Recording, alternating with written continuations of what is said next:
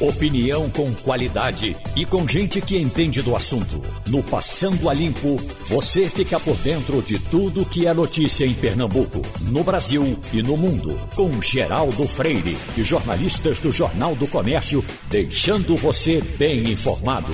Passando a Limpo. O Passando a Limpo começa, que hoje tem Igor Maciel, Romualdo de Souza e Wagner Gomes. E tem Cinta Leite, que está chegando aqui, além de Fabiola Góes, dos Estados Unidos, que daqui a pouco entra. Mas, Cíntia, ah, não tem como. Esse tempo que você passou fora do jornal, por mais eficiente que fosse o seu substituto ou os seus substitutos, ah, você faz uma falta enorme pela facilidade com que você domina essa coisa de de assuntos médicos. Impressionante. E você passou no estaleiro quantos dias? Bom dia, Geraldo. Bom dia, Wagner. Bom dia para quem está nos ouvindo, né? Então, eu estou muito emocionada aqui, né, Geraldo, hoje. E eu não imaginava, por mais que eu estivesse acompanhando diuturnamente a pandemia, eu não imaginava que a Covid seria tão cruel, né? Fosse tão cruel. Uhum. E de uhum. fato a gente sabe que é. Então eu fui infectada, tive os primeiros sintomas no dia 23 de fevereiro. No dia 22 já estava sentindo um pouco estranha. E no dia 1 de março eu precisei ser hospitalizada. Uhum. E é uma dor muito grande, não é só uma dor física, né? É uma dor na alma. Eu costumo dizer isso, porque a gente não sabe o que vai acontecer é, minutos depois, a gente não sabe o que vai acontecer horas depois. E acho que pelo fato de eu conhecer, de eu cobrir bastante a doença há muito tempo, é, eu sabia que ela poderia ter um desfecho muito, muito trágico. Uhum. E a gente não sabe o que vai acontecer. Mas, por outro lado, eu sou muito grata. Por quê? Eu sou grata à ciência. Eu acho que se não fosse a ciência, é, muita gente não teria tido a sua vida salva. Eu sou grata à minha família, sou grata a vocês, colegas e amigos aqui do Sistema Jornal do Comércio de Comunicação. E sou grata também aos meus médicos e profissionais de saúde por estar aqui de volta, né? Realizando, levando informação que salva vidas, sim. Foi graças à informação que eu tive é, essa, esse entendimento para procurar atendimento no momento oportuno. Uhum. Não sei se eu tivesse procurado atendimento no dia 12 de março, eu estaria aqui, né? Acho que eu procurei atendimento no momento oportuno e isso é graças à informação, porque a gente faz esse trabalho diário aqui de educação em saúde.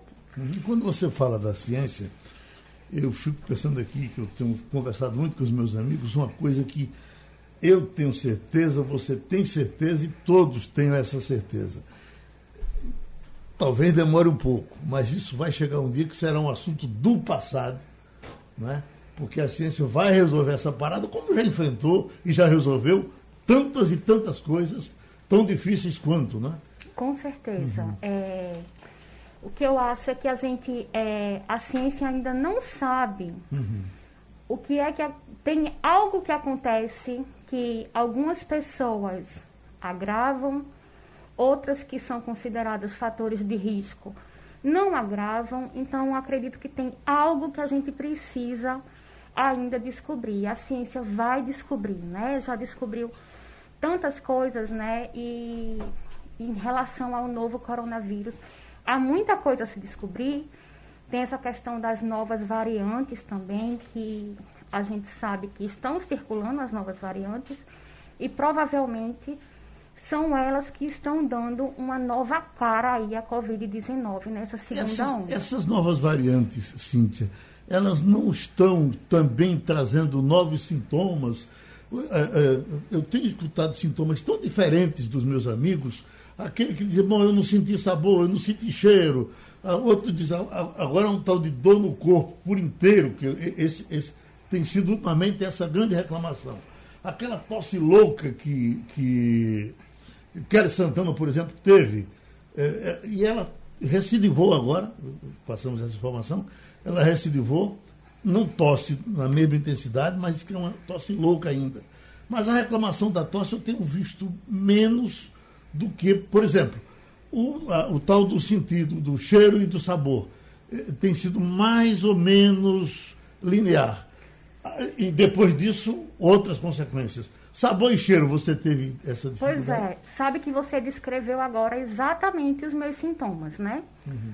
É, eu comecei com uma fadiga muito grande, uma dor muscular muito forte. E eu sou muito ativa, né? Mas um dia eu me vi o dia inteiro na cama, né? Uma fadiga muito grande nos primeiros dias. Eu tive pouca tosse, não tive muita tosse, mas a minha saturação baixou, né? Eu cansei. E o que mais me deixou muito angustiada é porque na cama, no leito do hospital, para eu ir ao banheiro a um metro e meio de, a dois, menos de dois metros de distância, eu cansava muito, Geraldo. Uhum. Então, é, eu agradeço muito aqui a doutor Isaac Secundo, que, foi quem, que é quem está me acompanhando, pneumologista, porque ele me aliviava bastante sempre que eu falava para ele, né? Eu acho que eu não vou conseguir mais dar poucos passos e não cansar. Eu tinha muito medo disso demorar bastante, eu não voltar à rotina. Então é por isso que hoje aqui está sendo um grande marco assim para mim. Muito obrigada por estar aqui trazendo a minha história para que as pessoas acreditem sim que esse vírus ele é muito cruel e a gente tem que acreditar, a gente tem que ficar em casa, se possível. As pessoas precisam é, valorizar essa questão do isolamento social, do uso da máscara, que realmente faz a diferença. Agora, com toda a informação que você tem, é, é, os cuidados que você tomava, a gente notava que você tomava e continua tomando que diabo foi? Em que momento você teria uma ideia de como foi que isso chegou até você? Não faço, não tenho ideia, Geraldo. Uhum. É, é tanto que na segunda, quando eu já comecei a, enfim, me sentir um pouco diferente, eu estava fazendo uma aula de ginástica localizada, que eu gosto bastante, mas eu estava me cansando. E aí eu, poxa, por que, que eu estou enrolando tanto hoje nessa ginástica, né? Então acho que aí já era algum algum efeito aí, já era o vírus aí sinalizando, enfim, de que estaria aí num processo infeccioso. Então, eu não sei, meu filho, ele começou com sintomas, meu filho tem seis anos, começou com sintomas no mesmo período que eu, mas ele ficou com sintomas leves, teve febre, teve tosse. Meu marido, que era a nossa grande preocupação, porque ele é cardiopata, é, ele já, enfim, tem problema cardiovascular. Ele positivou, mas ele foi praticamente assintomático, graças a Deus, porque eu não sei se ele conseguiria responder aí a carga aí de corticoide que é preciso a gente tomar, né? Tomei doses altíssimas aí para poder, enfim, fazer aí parte do tratamento. E não sei, eu acho que é exatamente isso. O coronavírus é invisível, né? A gente não por mais cuidado que a gente tem, ele é invisível, é um enigma. Então é por isso que a gente não pode, assim, bobear um só instante. principalmente nesse momento. Trazendo você para a conversa, a gente, fica, a gente vai vendo as coisas acontecer e vai somando e dividindo. Por exemplo, que doença a gente teve que matou três senadores, um atrás do outro, praticamente, né? Nós estamos falando de um universo de 81 camaradas, né? Ô, Geraldo. Matou dois ex-governadores, como aconteceu no caso do, do, de Goiás. De Goiás. Uhum. Eu tenho, acompanhei um caso ano passado, acho que eu lhe falei aqui, de a, a, a mãe morreu na a mãe morreu na quinta e o filho morreu no sábado. A, a mãe tinha em torno de 60, o filho tinha em torno de 31 mais ou menos, quer dizer. É, é, e, Geraldo. E fica a dúvida, quem foi que contaminou quem? Ninguém são, são vários casos assim. Tem um relato, por exemplo, de irmãos que morreram com intervalo de três horas de um para o outro. Sim. Três horas. Dois irmãos. Gêmeos, inclusive. Gêmeos, inclusive. Morreram no intervalo de três horas de um para o outro. Agora, você perguntou no começo, que doença matou tanto assim como essa que está matando? Tem uma estatística, Geraldo, que aponta o seguinte: você lembra da AIDS? Sim. Lembra? A Covid, aqui no Brasil, já matou mais gente do que a AIDS em 40 anos. É isso. A Covid já matou mais gente do que a AIDS em 40 anos. E é impressionante como tem gente que ainda desrespeita essa doença. De gente que ainda não leva a sério a, a, a letalidade desse vírus. É uma coisa impressionante. Agora, Cíntia. Cíntia, Cíntia tocou num ponto importante, só me permita, Geraldo. Uhum. Cíntia, ela é uma pessoa, como sabemos, ela nos orienta, a nós aqui internamente, ao nosso público leitor, ao nosso público ouvinte, ao nosso telespectador. Ela nos orienta. Então, ela tinha mais do que ninguém a informação. Então, acredito que quando os primeiros sintomas surgiram, ela já teve uma desconfiança do que se tratava. E ela buscou atendimento no momento onde havia ainda atendimento. Então, o alerta principal que a gente deixa aqui para as pessoas nesse momento é que, de agora em diante, está cada vez mais difícil. Não é somente encontrar vaga nos hospitais, não. É encontrar medicamento também. Então, não importa se você é senador da República, se você é governador do Estado, se você é prefeito, se você é rico ou se você não é nada disso, é pobre. O ex-governador de Goiás morreu uh, sem ter acesso. Sem vaga no hospital. Sem ter acesso à UTI. Ele passou, passou algumas horas perambulando uhum. numa ambulância buscando uma emergência e não encontrou vaga. Uhum. Estamos falando de um ex-governador. Agora vamos no outro aspecto, que é o fato do camarada ser saudável, ser um touro, que é o caso do, do major senador Olímpio. Major Olímpio. Que, uh, uh, puxa vida, tinha cara de quem que empurrava um, um, avião. Ô, Geraldo, esse é um dos mistérios que Cíntia relatou também dessa doença. Que Major Olímpio não era só isso. Era um militar, né? Treinado e era professor de educação física, ou seja, era um atleta de qualquer forma, de certa forma. Jovem, 58 anos, e não durou duas semanas no hospital. Uhum. Duas semanas, em duas semanas ele foi a óbito. E a gente tem relatos de pessoas, eu tenho um relato, por exemplo, de uma pessoa, Cíntia, uma senhora de 94 anos, que travou quatro batalhas contra o câncer, foi infectada e não teve nada. Uma febrezinha não teve. Veja só que coisa. Cíntia é. Leite, você agora está na ponta dos cascos, é isso que a gente quer saber. Pois é, é o, que, o que mais realmente no, nos traz uma angústia muito grande é que nós não sabemos quem é que esse vírus, né, Geraldo? Uhum. Ele vai escolher para causar complicações graves, ele vai realmente é, ser, não causar sintomas. Então, esse é o grande. E não vai deixar sequelas. Né? Isso. A uhum. gente também, é, a ciência também não, não sabe com precisão isso. Uhum. Então, isso acho que é o grande, o grande enigma aí desse novo coronavírus, nesse momento que a gente está vivendo essa grande tragédia, infelizmente, sanitária. Você está definitivamente agora já no trabalho, sem, sem interrupção? Estou, estou trabalhando, voltei aí essa semana, né? Voltei muito feliz.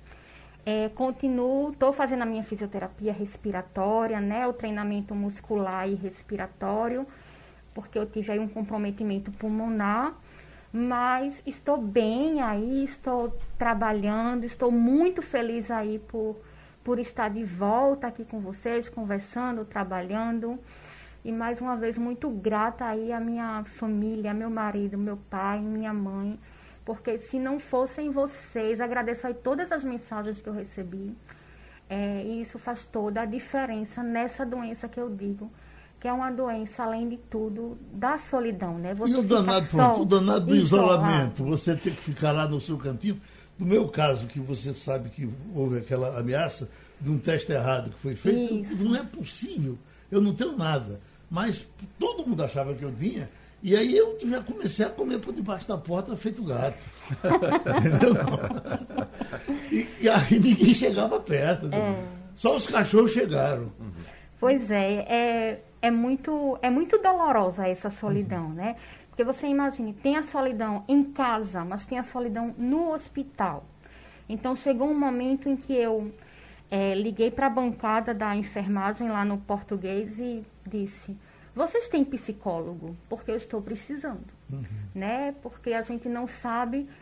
Enfim, passavam muitas minhocas assim na minha cabeça, né? Eu tenho um filho de seis anos, tenho meu marido, tenho meus pais que estão, enfim, tenho certeza que estão sem dormir. E eu não sabia o que iria acontecer comigo horas depois, porque o quadro muda muito rápido, né? Houve momentos assim que eu lembro é, da, dos técnicos chegando e falando, ah, ela está saturando 88, né? E eu sabia o que era saturar 88.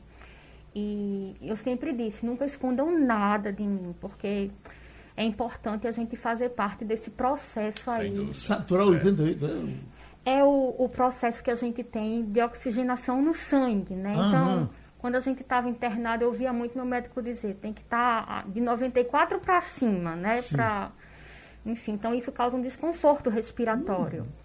É, e aí, quando eu lembro assim que eles falaram isso, eu fiz, não, eu não posso, não posso ir abaixo disso. E aí eu rezava bastante.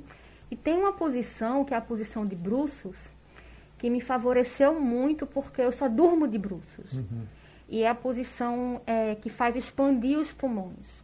Então, todo o tempo, assim, 90% do tempo do meu internamento, eu fiquei de bruços. Então, isso ajudou bastante aí a expandir os pulmões e acho que tem uma máscara também bem chatinha, né, Geraldo? Aquela máscara de ventilação não invasiva que eu tinha que ficar com ela uma hora, assim, por dia.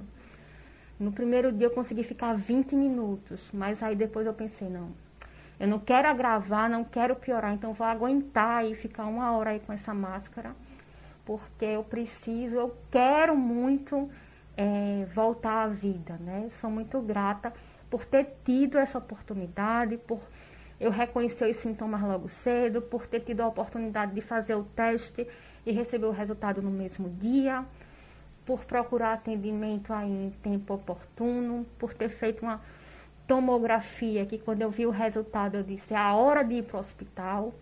Então acho que eu sou muito grata a tudo isso que me aconteceu, né? Claro que eu não queria ser infectada pelo novo coronavírus, mas já que, enfim, eu fui, eu agradeço muito, muito mesmo por ter tido todas essas chances aí para estar tá aqui agora nesse processo de retomada. Pronto, meu amor, vá para o seu trabalho e qualquer coisa a gente Mas espera aí, deixa eu, deixa eu fazer um convite assim, que já que ela está no, no, no trabalho, voltou para o trabalho e soldado no quartel vai trabalhar, já vou convidar a Cintia para participar do debate cidade de amanhã. Ai, com certeza. Pode com, ser, né, Cíntia? Com muito prazer então, e amor. Você pronto. sabe que eu adoro esse programa. Pois é, então amanhã às 10 horas a gente vai falar mais tecnicamente a respeito do que se passa e do que está se passando neste momento. Tá certo, uhum. Cíntia? Os ouvintes da Rádio Jornal podem esperar amanhã às 10 da manhã no Debate Cidade. Cíntia vai detalhar mais. Então, Cíntia, só uma recomendaçãozinha é, é, para as pessoas que e, estão tratando tão bem dos que vão se vacinar. É impressionante a educação, desde o do guarda que está ali, é uma, é uma, coisa muito interessante. Agora, um amigo, dois amigos me disseram, olha, é ótimo, o grande meu problema foi a informação para eu chegar até o local da vacinação, no caso aqui da Macaxeira. Por quê? Porque aquele espaço ali é enorme, você tem ali na frente, e eu acho que falta alguma informação ali de, de, um, de uma setazinha indicando vacinação ali, ali, ali, ali, porque eu acho que as pessoas partem do, do princípio que todo mundo conhece aquela região e não conhece. Eu até eu, eh, eh, eu passei por lá ontem só para sentir isso por, pela, pela, uh, pelo, pelo que tinham dito esses meus dois amigos. E quando chega para falar com as pessoas, não tem problema, mas até você chegar nessas pessoas. E um outro detalhe que eu acho que os vacinadores já deviam estar fazendo há muito tempo. Diante da, dessas desconfianças pelo Brasil, de que alguém chegou e fez que aplicava e ficou com o conteúdo e não aplicou, eu acho que não custa nada, não precisa ninguém pedir. Olha, é, é, é, me mostra aí como é, quanto é que tem. Não, olha, tá, olha seu Wagner, está aqui a sua. Tá certo? Quando eu vou botar gasolina, o cara não diz para mim. Olha, ali, tá zerada a bomba. Tá zerado aqui. É. Então, dê essa informação, porque a coisa é muito rápida e, e, e, você pode sair com a sensação de que não recebeu a vacina. E deixa eu aproveitar, Geraldo, já que Cintia ainda está aqui também, essa questão da vacina. Estamos aplicando a primeira dose da vacina em alguns grupos. Algumas pessoas já receberam a segunda dose. É bom enfatizar que a primeira dose não é. Aliás, a vacina como um todo não é uma garantia absoluta que você não vai ser infectado. E tem muita gente acreditando que tomando a primeira dose já está livre. E eu acabei de receber o relato de uma pessoa que tomou a segunda dose e está agora na fila de um hospital aguardando uma vaga. Porque quando ela foi tomar a segunda dose, ela já estava infectada. Então, uhum. três dias após a segunda dose, ela começou a sentir os sintomas e foi para o hospital. Então, ela tomou a primeira dose, foi infectada, tomou a segunda e agora está no hospital. Como um assunto puxa outro, um cidadão entrou na fila para se vacinar ontem em João Pessoa e teve um infarto e morreu na fila. Uhum. Não chegou a tomar a vacina. É bom que as pessoas fiquem sabendo, porque já já alguém vai dizer que o cara morreu por conta da vacina. Não foi. Agora, você imagina se, se ele toma a vacina e ela não teve nada, não teria nada a ver com a morte dele, ele já estava chumbado antes. O que danado é que iam dizer os antivacinas é, por aí. Então, esse caso já já alguém. E o cara que morreu na fila? Morreu na fila antes de ser vacinado. Uhum. Tá certo? Tá certo. Meus amores. Um beijo, Geraldo. Convido aí é, uhum. os nossos ouvintes para acompanhar também o Jornal do Comércio no Tranquilo. domingo.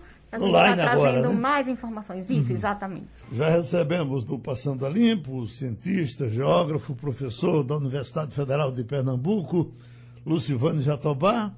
Doutor Lucivânio, acho que por, em outros anos nós já falamos sobre isso, mas a gente fica sempre querendo mais uma informação oficial. Hoje é dia de São José, no meu sertão, está todo mundo esperando chuva para dizer, bom, uh, uh, o ano vai ser bom, a safra vai ser boa, hoje é dia de jogar o milho no chão e deixar ele chegar pelo São João.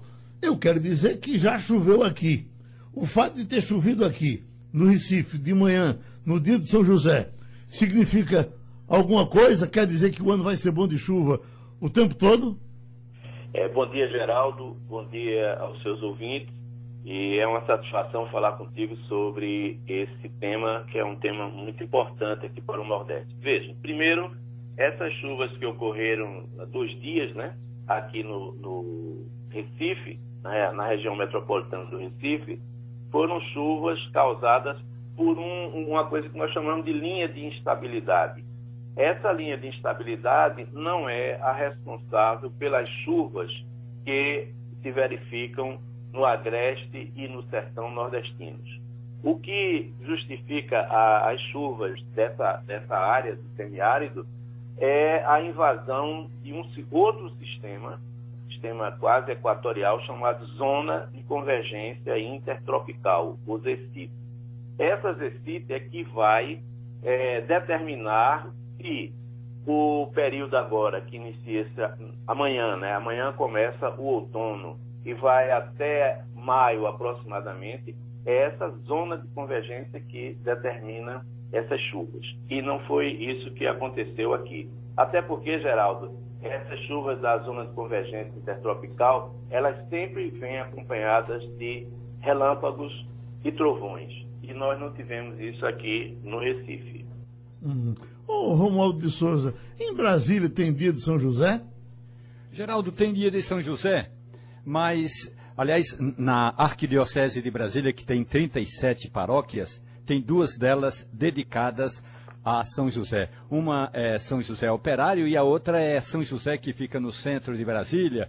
E tem sempre uma comunidade, eu diria, é, essa história toda aí que o professor é, Lucivânio está tocando aí, o professor, isso me lembra muito o poeta pernambucano do Recife, o Gui de Moraes, que ele escreveu uma música lá na década de 50, hoje me lembrava o mestre J. Miquiles, e a música fala exatamente que está na hora, está na época de plantar o milho no dia de São José, para ver se a providência ajuda, que aí ele diz, vou colher pelos meus carcos 20 espigas em cada pé.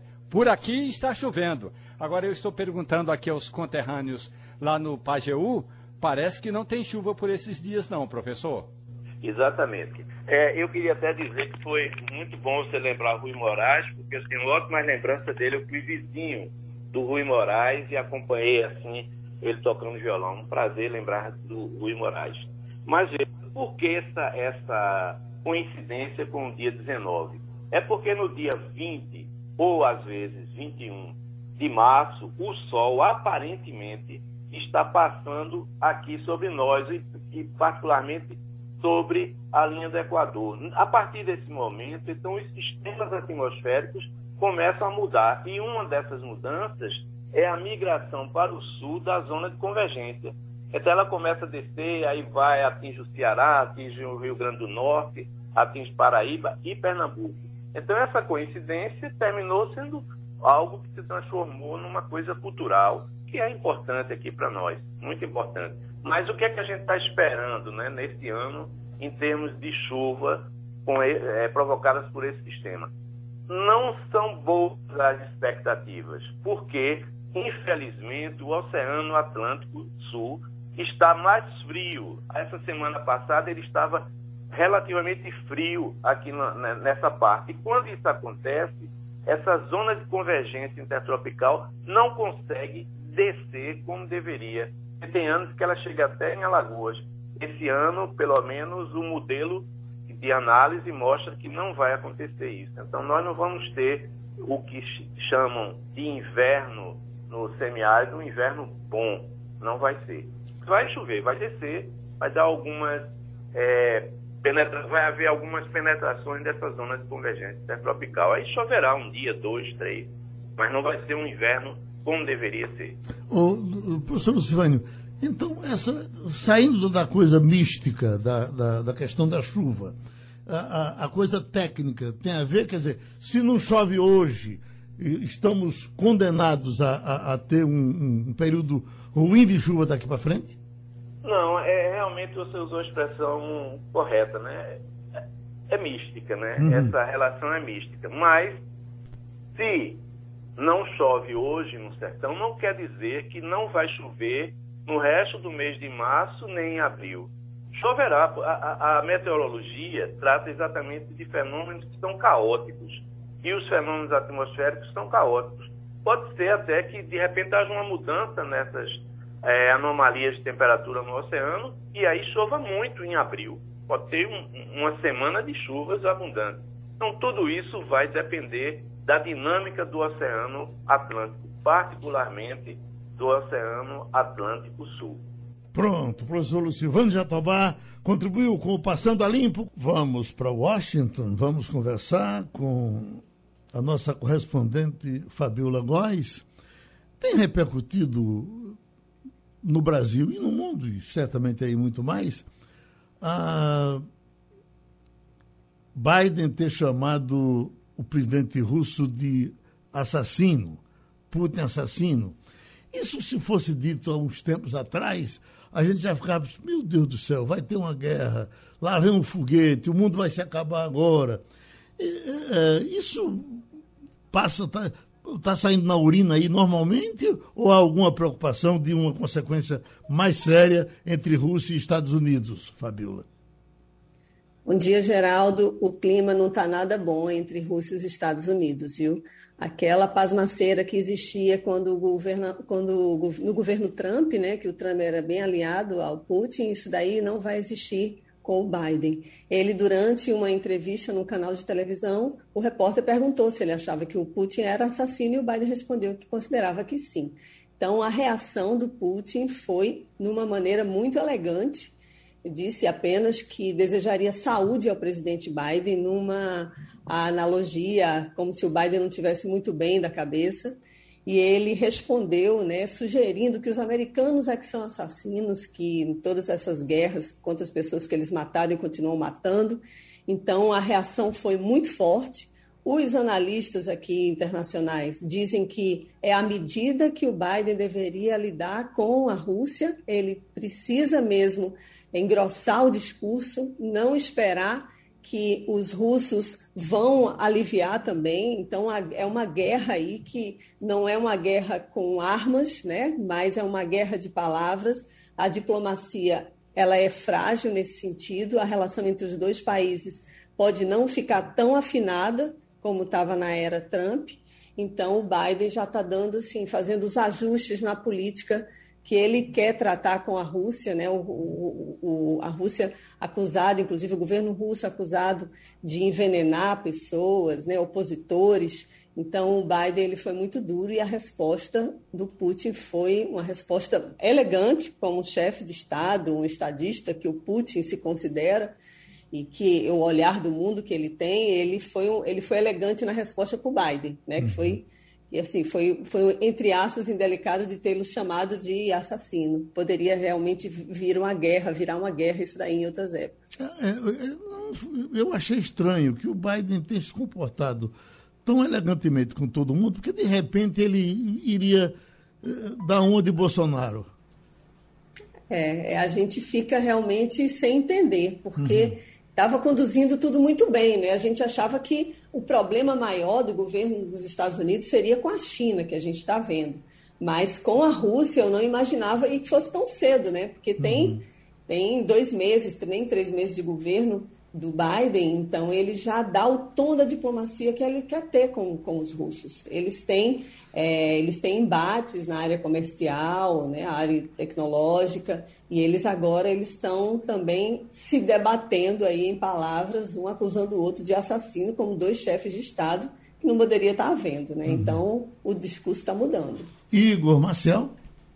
Bom dia, bom dia, Geraldo, colegas, bom dia, Fabiola. A gente estava na expectativa, existia uma expectativa, Fabiola, de que as vacinas que sobrassem nos Estados Unidos fossem distribuídas para outros locais do mundo, para outros países. E já se falava nisso, nessa possibilidade, porque lá a vacinação está indo muito bem. Aliás, o presidente Bolsonaro ontem chegou a perguntar por que é, é se existia algum local em que está tratando bem da Covid e que não está tendo problema. Claro, todo um canto tem problema, mas alguns estão saindo desses problemas muito melhores do que outros, como o Brasil. Os Estados Unidos, por exemplo, vocês estão vacinando aí de, em torno de 2 milhões de pessoas por dia. Então, é muito. E essas vacinas, elas vão para México e Canadá. Essas vacinas, é, é a lógica, né? Porque é, são os países que fazem fronteira com os Estados Unidos, eles estão querendo prote proteger também os países que estão além da fronteira deles. Seria isso, né, Fabiola?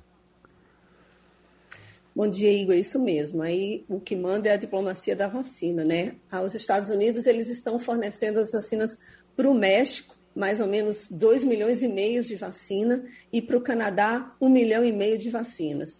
Por que, que ele está fazendo isso? É exatamente para proteger essas fronteiras. A gente falou na segunda-feira que existem muita, muitas pessoas, crianças que estão em prisões na fronteira com o México, né, no meio desse Covid.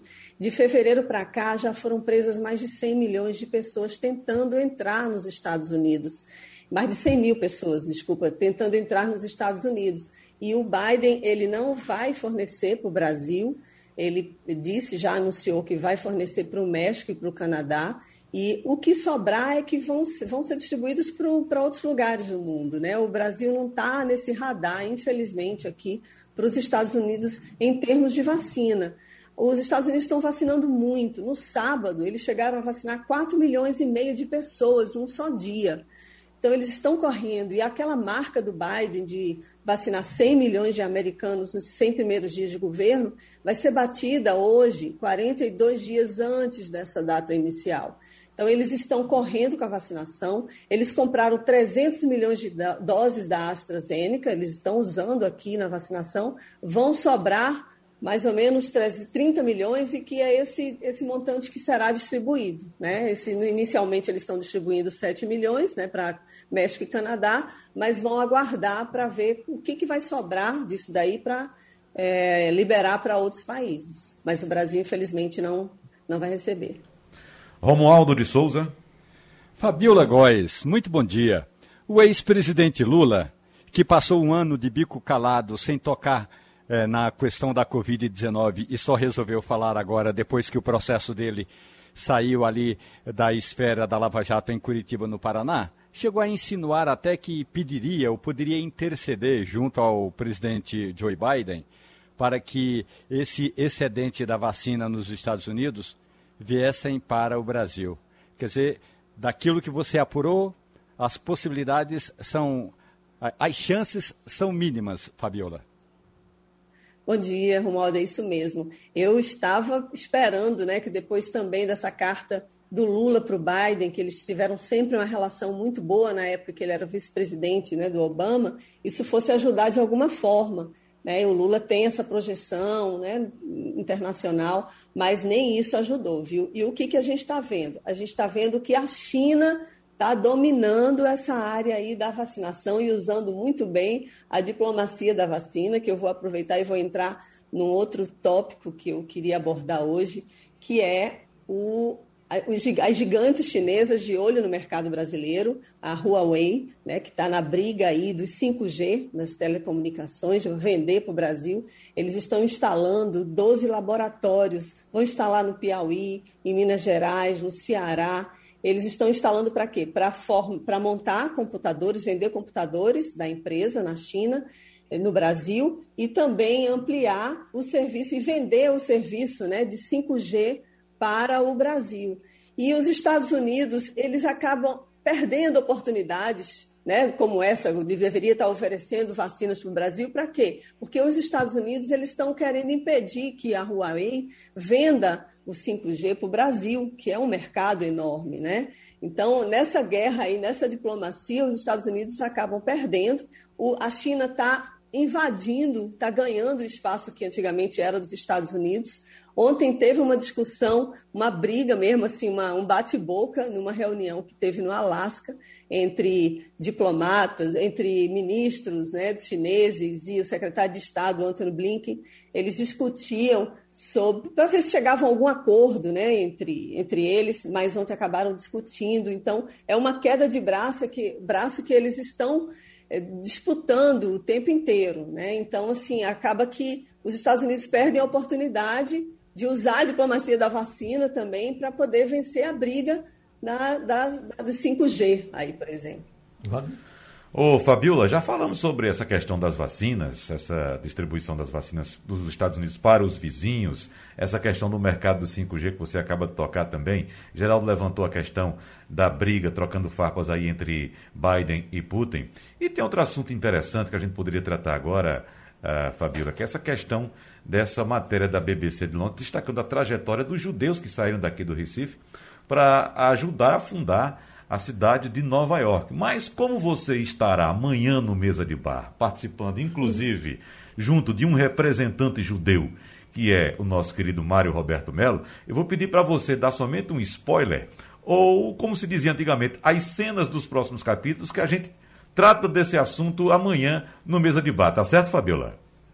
Maravilha, Wagner. Será um prazer participar do programa contigo. Então, ontem foi comemorado o Dia Nacional da Imigração Judaica. E aí a BBC fez uma matéria enorme falando como foi que Nova York foi fundada, né? A gente que é pernambucana, a gente desde menina a gente fica ouvindo que os, os holandeses saíram de Recife para fundar Nova York, né? Então a, a, matéria ela é bem bem detalhada, cita inclusive um livro que parece ser bem interessante que eu não li, mas é de Recife para Manhattan, os judeus na formação de Nova York, da Daniela Levy. Então assim é, é, uma, é uma força né, da nossa nação pernambucana no mundo, em Nova York. Eles, inclusive, um dos judeus chegaram lá fundaram a Bolsa de Nova York, um deles né, fundou a Bolsa de Nova York. Então, a gente está aí, vai falar um pouquinho sobre isso também amanhã, e será um prazer participar contigo. Ontem, Fabíola, nós conversamos muito aqui sobre o Recife. Você é do Recife, você conhece a nossa cidade, você lamenta a degradação dela, certamente. E a gente fica procurando uma solução para Recife. Ontem, eh, eh, hoje eu dei um novo giro de madrugada pela cidade, pensando, puxa vida, você vai em Miami, o americano ele derruba um prédio e faz outro no mesmo lugar com a maior facilidade. É, é, parece até que é mania. Miami, por exemplo, acho que raramente tem um prédio que ele já foi, já derrubaram e fizeram de novo. Las Vegas, que eles derrubam aqueles hotéis enormes, fazem outro no mesmo lugar seria mais ou menos uma solução para o Recife dar uma, uma, uma recapeada nesses, nesses prédios do Recife. Eu só estou te perguntando, no caso de Washington, que eu não conheço, uh, uh, tem esse mesmo costume dos americanos de refazerem os prédios?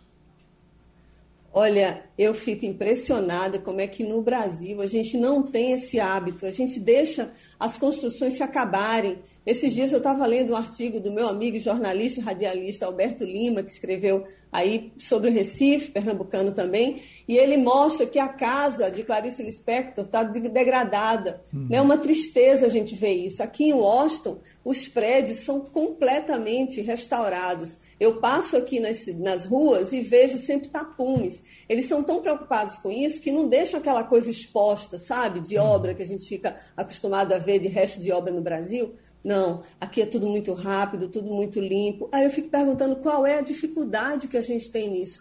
Tudo bem que aqui eles têm muito dinheiro, né? mas existe também uma, um esforço de todo mundo para manter limpo, para manter bem cuidado. Né? E os governantes da gente não pensam dessa maneira, eles não têm investido nisso, porque, não sei, talvez não, não dê tanto dinheiro quanto daria para construir coisas novas né? em outros lugares, enfim, um programa. É, mas é lamentável que nos Estados Unidos a gente não vê muito. Tudo, como você falou bem, em Miami eles constroem rapidinho. Uhum. Aqui em Washington é da mesma forma. A gente não vê coisas se acabando por aqui. Os prédios são muito bonitos, muito novos. Chega a dar gosto de passear pela cidade. É porque os do Recife, para dar a, a, a, a, destinação que eles falam em dar, eles devem ser refeitos, entendeu, Wagner? Porque um Santo Albino, que foi escritório o tempo todo, não pode se transformar em residência amanhã. Estacionamento que não tem, quando você refaz, você já, já bota os, os, os três ou quatro primeiros andares para estacionamento. Seria uma solução para Geraldo, isso dá um debate intitulado uhum. Tecnologia da Construção, porque o Brasil, como disse Fabiola agora há pouco, está muito, mas muito atrasado nesse sentido. Você vê quando a gente vai construir, para fazer qualquer obrazinha, obra viária, é, é, é, é coisa de, de anos. Né? Uhum. Fazer um viaduto como aquele, por exemplo, aquele lá, o viaduto da do Museu da Abolição, o viaduto da abolição, o viaduto não, o túnel da abolição, túnel. Quanto tempo demorou aquilo? Então, no primeiro mundo, Canadá, Estados Unidos, na Ásia, Japão, China, faz aquilo em uma semana no máximo. Uma semana, não estou brincando não, não estou exagerando não. Faz aquilo em uma semana. A gente passou dois anos para fazer um negócio daquele. Teve um dia, teve uma obra na mesma região da Compesa. A Compesa prometeu fazer a obra em oito horas, começou à noite, foi terminar com 15 dias depois. Uhum. É. Essa é a nossa realidade. Tecnologia da construção. Vamos fazer um debate sobre isso. Vamos embora? Deixa eu saber só uma coisinha, Fabíola, rapidinho, bem rapidinho. Fabíola, tem uma informação chegando aqui no Brasil agora dizendo que é, nessa vacinação aí nos Estados Unidos, é, é, as sobras de vacina estão sendo utilizadas com qualquer pessoa que esteja passando na hora. A gente sabe que existe uma sobra né, no, no, no, na vacina. O frasquinho dá para um número cheio de vacinas, não sei se duas ou três vacinas, mas sempre sobra alguma coisa. E a informação que a gente tem é que estão utilizando essas sobras também para aquelas pessoas que estão passando ali na hora e vacinando para não perder a vacina. É isso mesmo? É isso mesmo. E eles, essas pessoas ficam nas filas, ficam forma fila mesmo na porta de supermercado, de farmácia, que eles estão aplicando. Porque abre o frasco, como você bem disse, e tem que aplicar em todo mundo. Aí, às vezes, as pessoas que já estavam previamente agendadas por algum motivo, algum motivo não pôde comparecer, então, quem está ali na hora e não foi vacinado acaba levando a melhor, né? É, isso daí realmente está acontecendo. Uhum. Fabíola, vá pela sombra, um abraço, tá certo? Amanhã você Grande estará no... abraço para vocês e até amanhã, Wagner. Mesa de bar amanhã. Estamos dentro. Eu pergunto a você, Romualdo de Souza, o que é que você conhece do Clube das Pais? Geraldo, para ser sincero, eu nunca fui a um show, a uma festa no clube, não. E sempre que ouço a propaganda, fico curioso para ir. Mas hum, é, nunca fui não, Geraldo. Gostaria de ir. Aliás, estou doidinho para dançar uma festa, dançar um forró, dançar uma gafieira. Vamos esperar pelo menos que a vacina chegue, uhum. mas nunca fui não, Geraldo. Hoje é o aniversário do Clube das Pais, que tem uma história maravilhosa. Está completando 133 anos. É, então ele é de 1888. Aí eu vou ler aqui, olha. Recife fervia no carnaval, enquanto um navio cargueiro, atracado no porto do Recife, precisava ser abastecido de carvão às pressas para seguir viagem. Como não tinha trabalhador interessado em tarefa em plena folia, uma empresa encarregada de abastecimento ofereceu pagamento dobrado aos estivadores. Daí o comerciante português Antônio Rodrigues reuniu um grupo de homens eh, eh, dispostos a deixar a folia de lado e tratar de fazer o trabalho para uma, por uma remuneração maior. Depois do serviço concluído, com o dinheiro no bolso, o grupo de foliões, formado por Francisco Ricardo Borges, Manuel Ricardo Borges, João da Cruz Ferreira e João dos Santos, botou as pás de carvão nas costas e foi comemorar no Clube dos Caiadores. Enquanto brincavam, esse carnaval, tiveram a ideia de fundar um clube carnavalesco e começaram a discutir os nomes.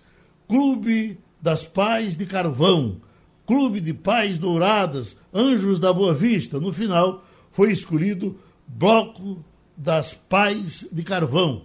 E aí nasceu esse clube rigorosamente, praticamente dentro da, da, da, do, da, da chegada da Lei Áurea, ou, da, da abolição. Dentro da abolição, e esse clube faz 133 anos.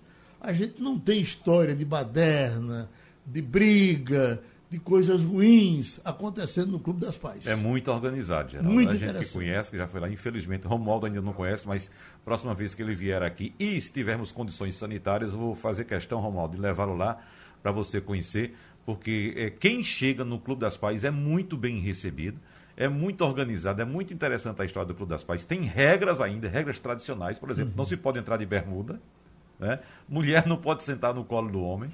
Hum. Então tem algumas coisas assim bem tradicionais que, que revelam, claro, o cuidado que o, o, o, clube tem com a própria história, que não é só você chegar, ah, porque a, a, tal movimento dá mais dinheiro, vamos botar aqui para ganhar dinheiro. Não.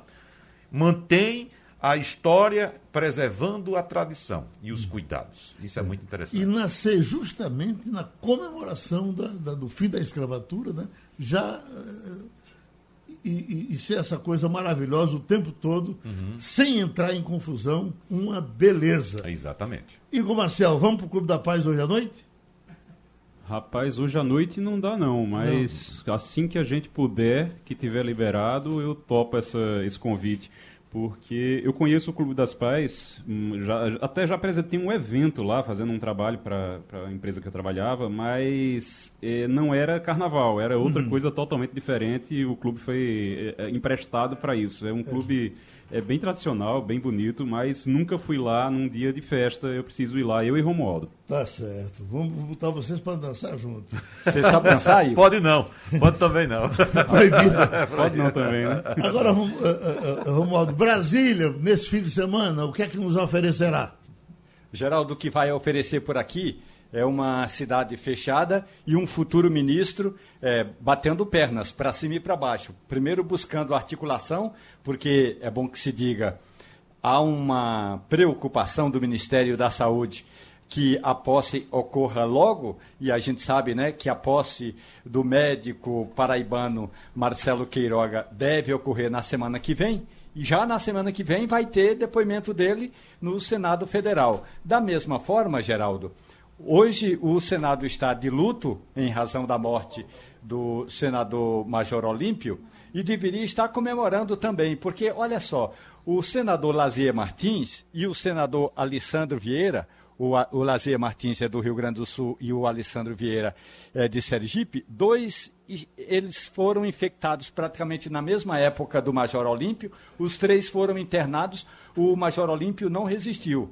O Lazier Martins teve alta ontem e o Alessandro Vieira ainda está internado. Ou seja, a questão toda agora é: é preciso tomar medidas mais cuidadosas para evitar a infecção de outros parlamentares. A decisão do presidente da Câmara dos Deputados, Arthur Lira, de reduzir o maior número a, a maior quantidade possível de pessoas transitando, zanzando dentro e, fo e fora do plenário, também é uma medida importante. E eu estou aqui acompanhando, Geraldo, uhum. que o presidente da República, Jair Bolsonaro, vai novamente, vai viajar vai ao Rio de Janeiro. Portanto, é, tem um grupo de empresários que está chamando, fazendo é, divulgação de cartazes aqui na cidade para fazer um novo protesto nas ruas de Brasília no fim de semana, uma nova carreata contra o fechamento do comércio. Então, o que a gente deve ter aqui no fim de semana é um médico que, quer, que vai ser ministro, mas que ainda não foi nomeado, procurando aí se agarrar eh, no apoio dos políticos para evitar principalmente a CPI, e temos esse grupo de comerciantes que quer fazer mais um protesto nas ruas de Brasília. Geraldo, uma última informação que, aliás, me preocupa muito e preocupou, preocupou muito aqui em Brasília ontem, é que um grupo de manifestantes foi à porta do Palácio do Planalto ali na Praça dos Três Poderes, eles esticaram uma frase chamando o presidente Jair Bolsonaro de genocida. Imediatamente, agentes da Polícia Militar, olha em que nível nós chegamos. Agentes da Polícia Militar foram lá, prenderam fa a faixa e levaram os dois rapazes para prestar depoimento na Polícia Federal, segundo a PM, ou segundo o policial que estava lá na Praça dos Três Poderes, porque supostamente os rapazes tinham cometido crime de segurança nacional. Você pode imaginar, isso me lembra é, quando estava sendo assinado o AI-5, o vice-presidente da República, ele disse o seguinte, Olha, o importante é que a gente é, saiba o que está escrito na lei, mas o que me preocupa, disse Pedro Aleixo, é, a execução dessa lei, ou seja, o guarda lá da esquina, como é que ele vai interpretar o que está no AI-5. Da mesma forma que agora a Polícia Militar resolve interpretar a Lei de Segurança Nacional. Nós sim chegamos a um Estado autoritário e quase totalitário aqui nas ruas de Brasília, geral. É, para as pessoas que ficam contra, e fulano não fez isso, e fulano não fez aquilo, mas isso é totalmente diferente, minha gente. É uma questão, é uma opinião. Quer dizer, você chega, você liga para mim e entra aqui, que é o que mais tem aqui nesse interativo, é o cara dizendo, você é burro. Uhum. Entendeu? Não. Você está tá dizendo besteira. Você. Você está amenizando, né? Você é mentiroso. Uhum. Tá, isso. Amenizando bastante. É bem, mas, mas, veja, é, é, isso é bem diferente do camarada, por exemplo. O, o, aquele que, que Lula mandou processar. Não foi nem Lula mandou processar, né? o cara Está tá tendo problema com a Polícia Federal, mas o cara ameaçava de não, morte. É, é, ele, inclusive, Romualdo trouxe essa informação já, de que a polícia foi na casa dele e pegou as armas. Ali é diferente. É diferente. Ali não é dizer Lula, é. você é ladrão, Lula, você é corrupto, Lula, você é aquilo. Ali ele disse que ia dar um tiro na cara de Lula, Exatamente. com a arma em punho. Então é. o nome daquilo é ameaça, é crime de ameaça. Isso. Diferente. Exatamente. Até para explicar, até para explicar, Geraldo, bem direitinho para as pessoas entenderem, por que é que não tem nada a ver com o caso do Daniel Silveira, do deputado federal que é o que é, é, o que, é a comparação que muita gente está fazendo. O Daniel Silveira ele falou em bater nos é, senador, nos é, ministros do Supremo Tribunal Federal. Então é totalmente diferente de ele dizer o que ele acha sobre os ministros do STF. Uma coisa é eu dizer o que é que eu acho deles, outra coisa é eu dizer que eles têm que levar uma surra é, isso para os seguidores no YouTube para dizer que ele, os ministros precisam levar uma surra. Ele está falando de agressão, está falando de ameaça. Isso aí é muito sério e é bem diferente. Eu só queria aproveitar, Geraldo, rapidinho para fazer uma conta rápida que eu fiz por aqui, que a gente estava falando sobre as mortes no Senado e para ver como é importante lembrar que lá tem é, uma proposta para, Romualdo pode até falar sobre isso, uma proposta sobre, para abrir uma CPI sobre a pandemia. E não querem abrir CPI é, sobre pandemia, para não investigar, está todo mundo nessa preocupação. Lá no Senado já morreram três, de 81. Isso dá uma média, uma, uma média de morte lá dentro do Senado de 3,7%. Se essa, para a gente ver como isso é sério, se isso fosse aplicado no Brasil, é, com a população que a gente tem hoje, a gente teria um número de 8 milhões de mortos. Então, se fosse 3,7% também o, o, nível, o índice de mortes no Brasil, a gente teria 8 milhões de mortos. Para ver como isso é sério quando morrem três senadores dentro de um universo de 81. Tu tem aqui alguém dizendo, mas olha, Danilo Gentili foi, foi condenado a seis meses, por que Felipe Neto não? Porque o crime de, de eh, Danilo Gentili foi racismo, foi preconceito, aquela agressão que ele fez com relação à mulher, a pernambucana. Exatamente. É. Que diz que a mulher era uma vaca leiteira, Isso. não sei uhum. mais o que e tal uhum. e tal. Aí foi, nessa área foi, foi que entrou. É, ele atingiu a honra de uma pessoa. Exatamente. É. Mas diga você. E ontem, quando os jovens de Brasília chegaram na Polícia Federal, o delegado que estava de plantão, porque supostamente, segundo o agente da PM, e mais uma vez, a PM não tem esse poder constitucional, aí quando o, o, o, delegado da Polícia Federal ouviu o depoimento do sargento que levou os manifestantes, o delegado da Polícia Federal olhou para o sargento, deu uma risadinha e tomou o depoimento, porque tem que lavrar aquele auto de apreensão e liberou os rapazes. Os caras estavam ali perto da, é, do aeroporto, tem uma delegacia perto do aeroporto, e aí tiveram de pegar um, um, um veículo de aplicativo para voltar para o centro da cidade, Geraldo. Romualdo, só uma coisinha, por favor. É, nós acompanhamos ontem depoimentos do presidente da Câmara e do presidente do Senado em relação à, à, à pandemia, né? Há inclusive a intenção de se formar um comitê, o ideal seria um gabinete de crise, mas o governo agora quer criar um comitê com integrantes do Legislativo, do Judiciário e do Executivo para discutir o que fazer na pandemia, como se agora que fossem entender que precisa fazer alguma coisa. Mas isso é uma coisa. A outra é. A, a, eu estou observando que, por exemplo, eu não esperava mais nada além do que está acontecendo com o presidente da Câmara, Arthur Lira. Ele está no papel dele, ele foi eleito dessa forma. Mas, sinceramente, está me decepcionando o papel do presidente do Senado. Ele parece que foi empurrado ontem a emitir uma nota em relação à pandemia, aquela coisa bem tímida. O que está havendo, Romualdo? Está todo mundo anestesiado com o que está acontecendo no país e ninguém se levanta com posição mais firme para cobrar e também fazer a sua parte no combate à pandemia? A oposição, inclusive o PT, que votou no, na candidatura do senador presidente do Senado, Rodrigo Pacheco, está chiando.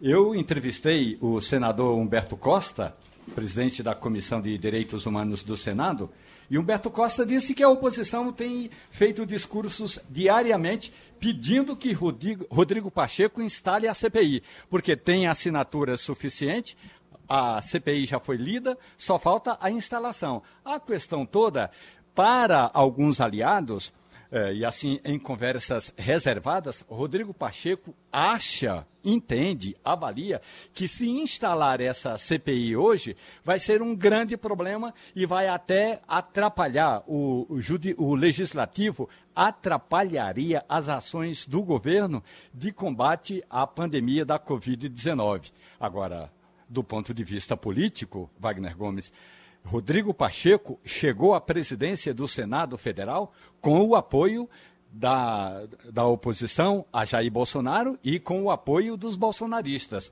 Ou seja, mais cedo ou mais tarde, a fatura chega. Tem um forró para tu aí, é, Romualdo? Forró? Sim. Não, eu queria lembrar, Geraldo, é, que desde pequenininho lá em Carnaíba, eu sou filho de sanfoneiro, neto de sanfoneiro, sobrinho de sanfoneiro, Desde pequenininho eu via esse forró de Luiz Gonzaga justamente na festa de São José. E é por isso que meu nome tem José, José Romualdo Pereira de Souza, essa poesia do Gui de Moraes com Luiz Gonzaga, São João do Carneirinho. Pronto!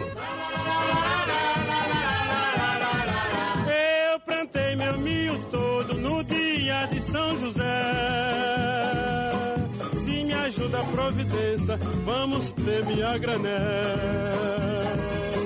Vou colher pelos meus carcos, vinte espigas em cada pé. Pelos carcos vou colher, vinte espigas em cada pé. Ai, São João, São João do Carneirinho, você é tão bonzinho. Fale com São José, fale lá com São José. Peça pra ele me ajudar, peça pro meu milho dar vinte espigas em cada pé. Ai, São João, São João do Carneirinho, você é tão bonzinho. Fale com São José, fale lá com São José. Peça pra ele me ajudar, peça pro meu dar vinte espigas em cada pé. E terminou passando a limpo. Opinião com qualidade e com gente que entende do assunto. Passando a limpo.